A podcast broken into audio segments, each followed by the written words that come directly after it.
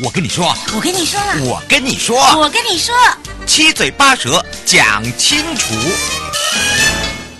迎接你我他，快乐平安行，七嘴八舌讲清楚，乐活街道自在同行，悠悠美味同步带你一起快乐行。好的，当然呢，这一次呢，我们要带大家来看看亮点计划了。那么说到了亮点计划呢，也是前瞻基础建设中呢非常重要的，尤其是在各县市政府呢，他们会做一个多元，以及呢依照这个所谓的需求角度，包含了整个公共。包含在周边的，譬如说人行通行环境安全啊，以及地方特色跟整体的行销，包含了市容的景观等等。那么当然呢，今天我们就要带大家来邀请到的是金门县政府公务处的黄如新副处长，让他来好好的介绍在我们的金门县亮点又是如何了。那么当然，我们也让两岸三地的好朋友赶快来让副座一起来打个招呼，哈喽。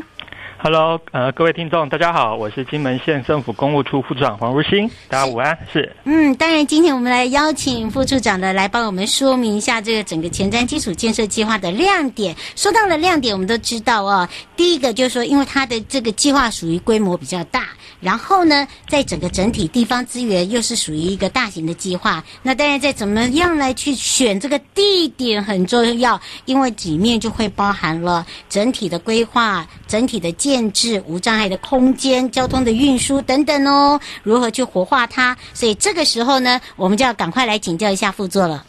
是，呃。有关于刚才呃主持人提到一个亮点计划的选择哈，那我想说刚才主持人也有特别提到说每个亮点计划的面向都很多，那每个县市它面临的定位还有它一个选择部分考量的面向也不一样哈。嗯。那其实呃就金门县的特性来讲，我们当初在跟营建署提报这个亮点计划，也特别针对金门县的属性有做一些思考哈。嗯。那毕竟大家都知道金门县是一个外岛的一个县市，那。环境还有整个配置部分都跟台湾的二十一个县市差异起来还蛮大的哈。嗯，因为台湾很多都是属于都会型的县市，那金门县大概只有一百五十一平方公里，不过它的密度路网。路网的密度是全国最高的部分，但是它的呃聚落属性是属于自然村，就是有一点像传统的聚落，它是一个一个聚落一个聚落的一个方式，而不像是台湾一个整个都会型的一个城镇的部分哈。嗯，那再加上呃大家都知道金门早期是属于战地。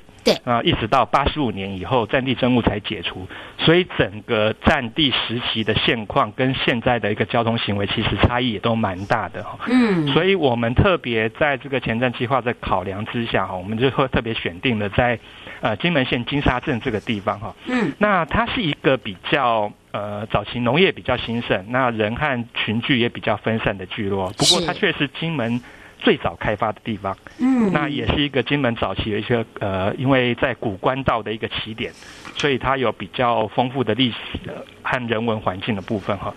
所以我们在整个亮点计划选择跟台湾比较不一样，是我们是以历史文化为主轴，呃为主轴。嗯，那透过前瞻计划的资源，把金沙这个地区，尤其是最主要的一条道路，就是这次计划的高阳路的部分，来作为整个呃亮点计划的一个新办的一个主轴。是。那同时，因为这个地方其实呃在金沙地区有十八位进士，哦，其实还真的还蛮多的哈。所以我们在高阳路部分也赋予它一个进士大道的一个概念，由这个。概念来发展我们整个亮点计划的一个主轴是，其实哦，我们说到这个金沙，我第一个我相信哦，这个两岸三地好朋友就知道，说我每次讲到金沙，第一个就会讲到烧饼，哦，对。然后呢，每一次去主持，像这一次哦，在哦这个不管是在我们介绍这个金门监狱的美食啦，或者是甚至哦我们这个在地的哦，包含了哦这个我们的这个鸟的生态也非常的这个丰富哦哦，尤其是在金沙这个地方。你会发现哦，它的改变，尤其是刚刚这个副座讲到了，哎，他选的这个地方，尤其是比较属于宽广度高，但是大家都没有想到，它原来啊是以前金门最早开发的地方哦，所以大家会发现哦，既然是以这边来做一个亮点来讲的话，刚刚有讲到一条路，就叫做高阳路，好了，是，我们就来特别介绍，其实金沙的资源真的很多，好，不管在生态、在人文、在所谓的这个建。建筑方面，还有就是高呃高阳路这个这一块，我们是不是来请教一下副座？是，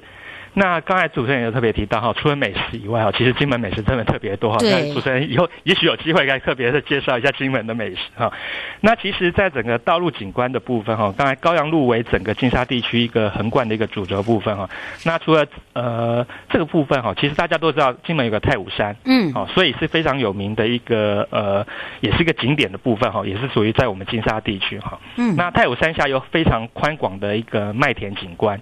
那高阳路就横跨于其中，所以我们在呃这个后续的一个前瞻计划的选择部分，就希望把高阳路的一个人文生态还有产产业的景观做一个整合。那尤其它旁边有一个古关道的部分，所以在整个这一期的前瞻计划，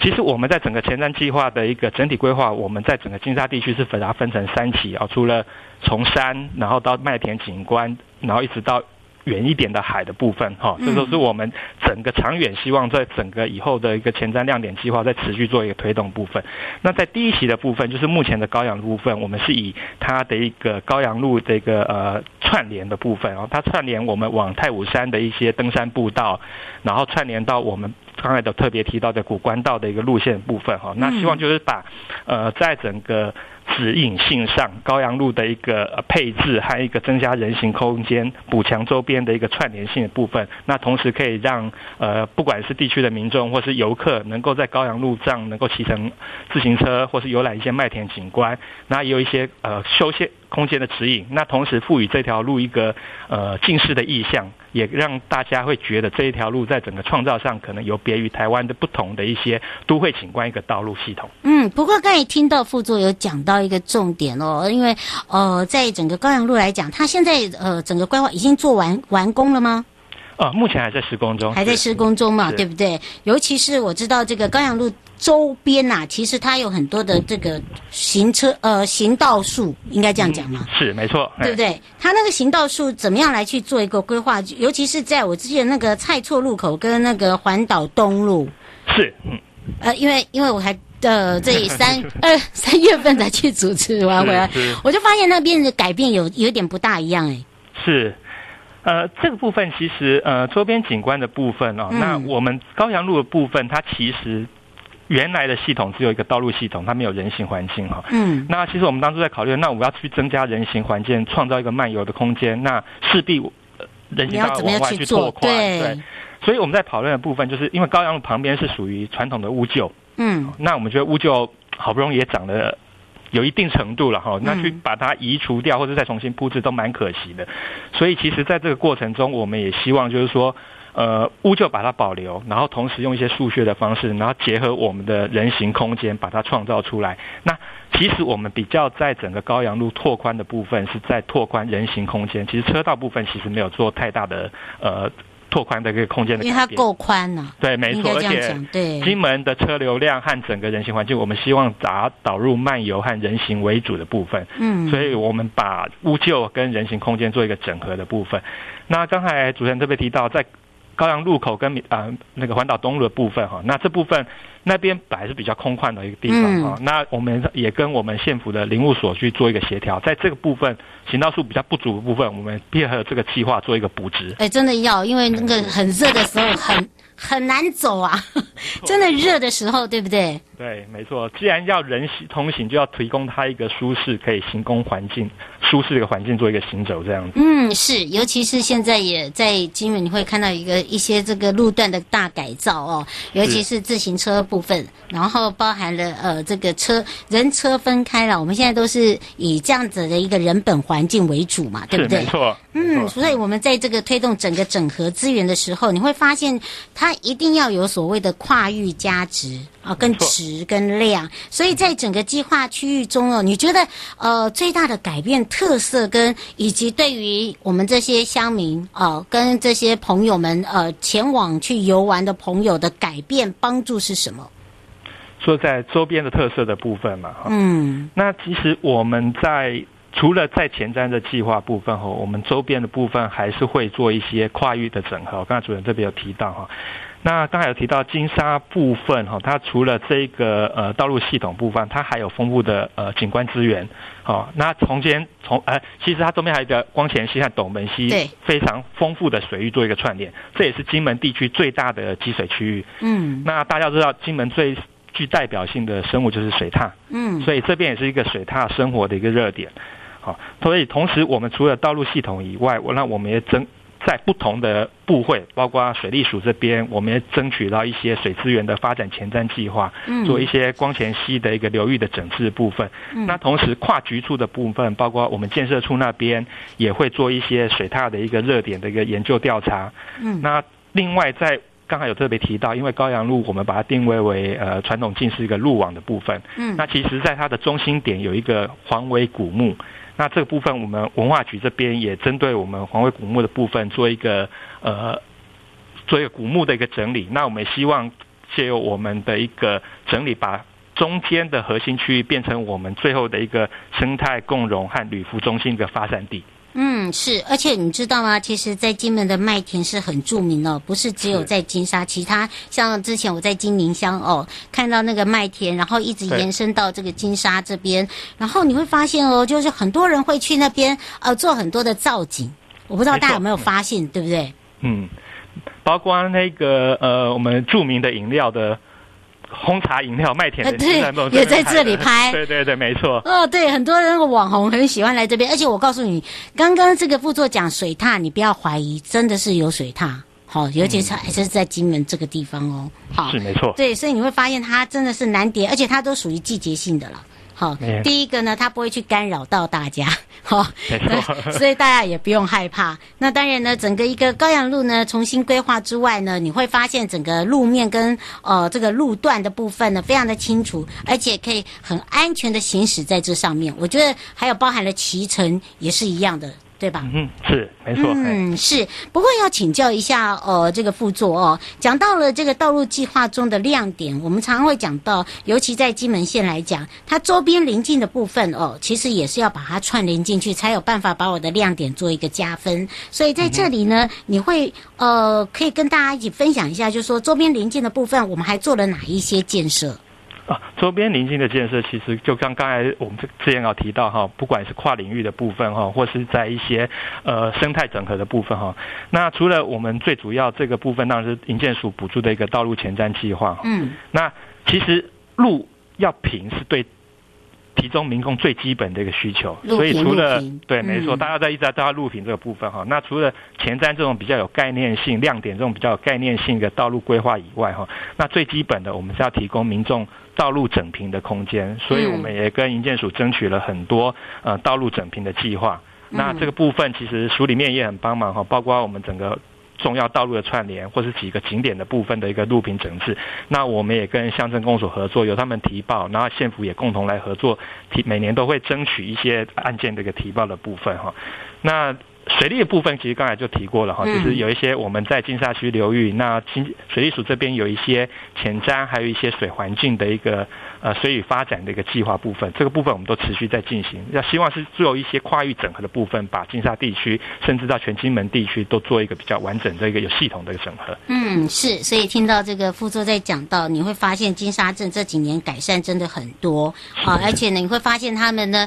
呃，把这个金沙镇公所一起来做一个整合。所以像刚刚这个副座提到的，我们有一些路网的部分的改善，好，包含了环岛北路四段、环岛东路一段。你就会变成看到是一个大三角，对吧？没错，没错。嗯，是，而且呢，呃，在提报之前，我相信哦，这个整个大三角里面就有如刚才副座讲的金沙溪跟斗门溪，哦、呃，这个是很特别的流域。那么，把把这个水资源呢，又加入我们这整个一个计划执行中哦，预计大概多久可以完成？呃，我们高阳路预计到今年年底可以完成。哦，很快耶！对对对，那水资源部分，其实第一期的部分已经呃已经施作完毕。那二三期的部分，我们还在跟地方做一些，因为毕竟这是一个生态的热点，所以我们要取得地方还有一些生态的一些专家，如何在不干扰或是在不影响我们刚才特别讲水獭，那金沙溪还有一个大林梅氏扁这种特有生物的部分，嗯、不影响它们的生存和环境部分来做后续的改善。嗯，等于是也不要去干扰它，它。他也不会来干扰我们了。没错，没错，因为这个这个等于是一个共生，对吧？对对对，应该用这样来讲，所以互相尊重。对，真的，而且呢，还可以一起互相的欣赏。我们常在讲啊，所以今天呢，聊到了这一块呢，让大家发现哦，金门县政府的亮点真的是不一样哦。而今我们所介绍的，也就是我们的金沙镇了。还想要知道更多吗？迎接你我他，快乐平安行，七嘴八舌讲清楚，乐活街道自在同行。我们就要下次空中见，也要非常谢谢我们的副座哦。谢谢。嗯，拜拜。拜拜。回来的时候进入悠悠生活法律大观园。那么，在今年度的台湾高等检察署一百一十年检联合及志工初级，我们要带大家来到的是台北市政府的政风处。那么这一次的跨域合作，齐心守护重大工程呢，陪伴大家也是沈凤良政风处的处长哦。我们回来的时候，马上来跟大家一起找找他。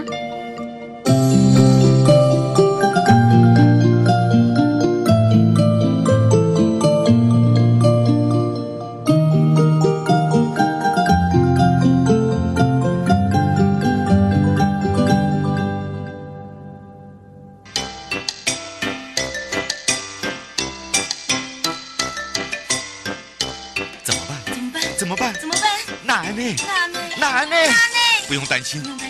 担心，不用担心，一定解决，一定解决，一定解决，一定解决。悠悠台湾情报员带您进入生活法律大观园。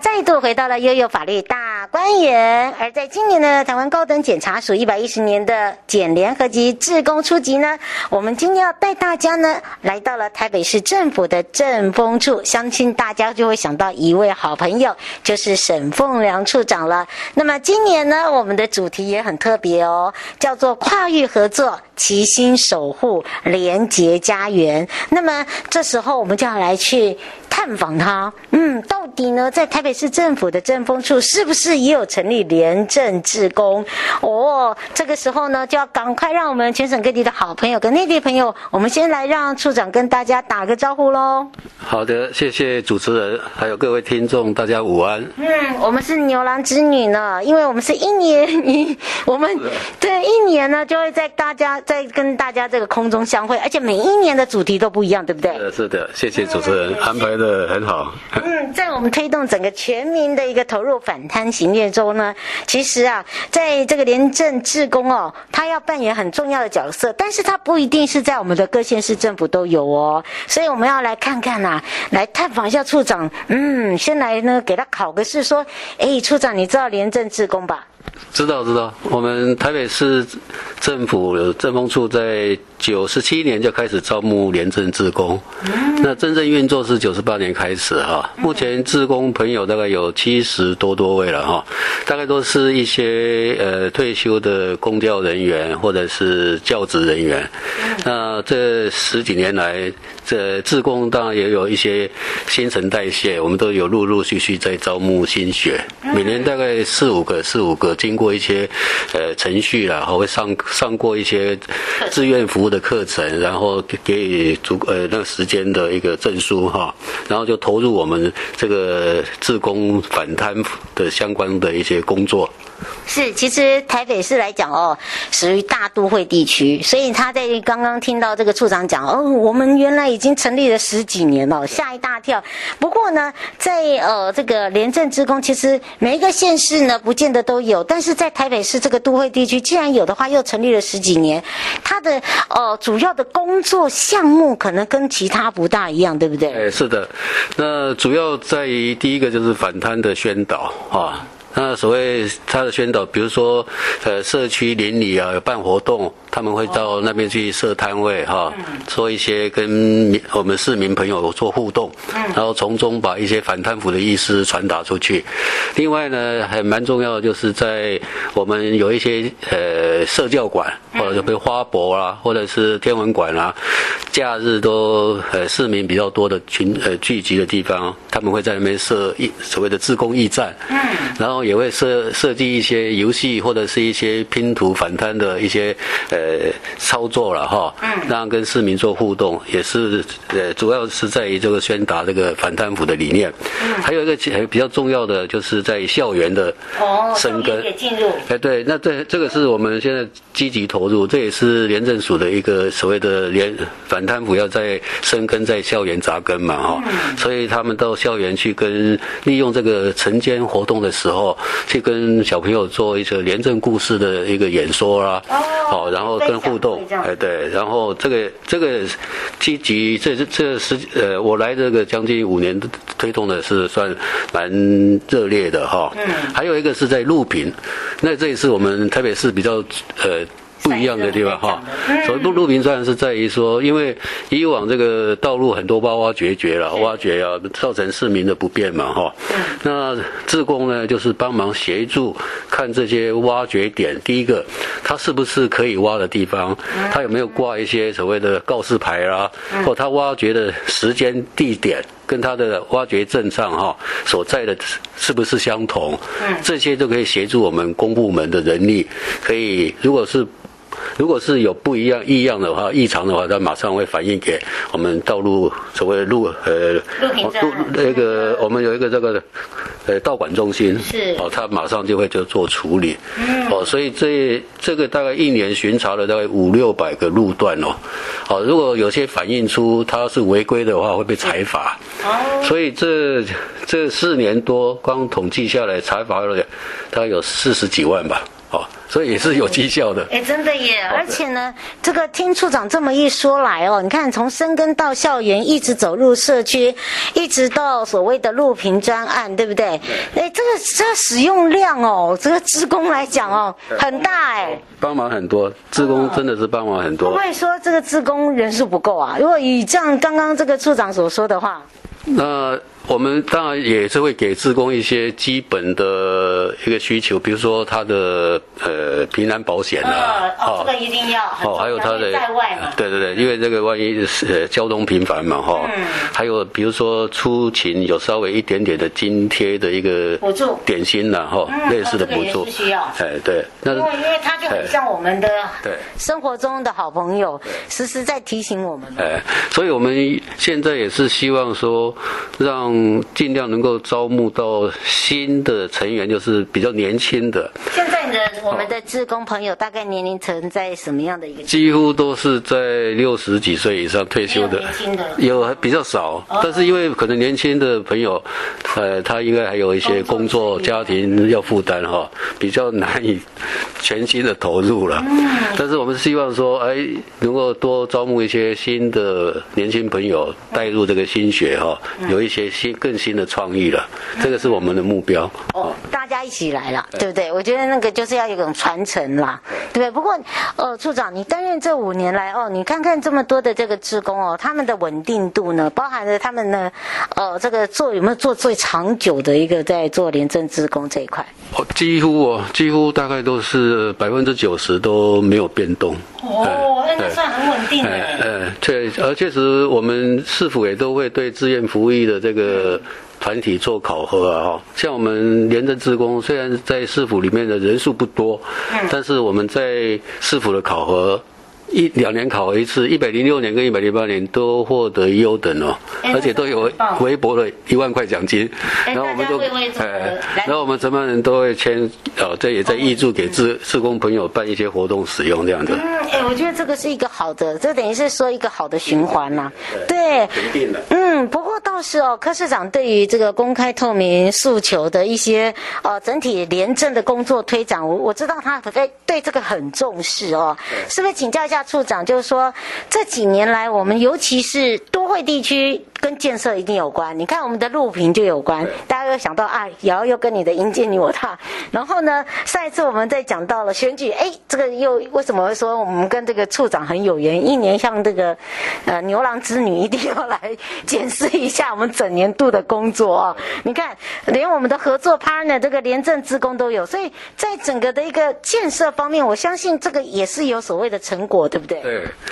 呃，因为柯市长他的施政理念就是。是所谓的呃开开放政府，嗯，哦，公开公开透明，透明，哦，然后就是全民参与，对对，这是哎，这是他一直推行的。那和我们廉政的工作说实在是很密切的啊，就是公开透明嘛，然后全民参与就是让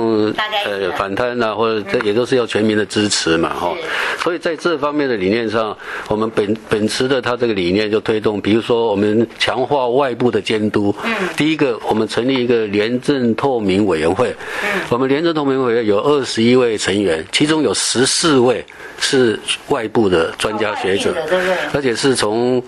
呃海选哈，就是每每两年一一次选，都是透过市长的脸书来公开报名，然后成立一个遴遴选委员会，所以我们十。二十一位里面有十四位是属于外部委员，所以是不跟一般的机关的所谓的廉政委员不，一般都是机关里面的首长，然后顶多一两位是外部的学者专家。他所以这可以看出他是强化外部监督。嗯，好，这是另外对于重大的建设，他会我们有成立一个廉政平台。所谓廉政平台就是我们会把地检署还有廉政署。还有还有相关的机关，还有政风处，好组成一个，哎，还有来检视这个一些从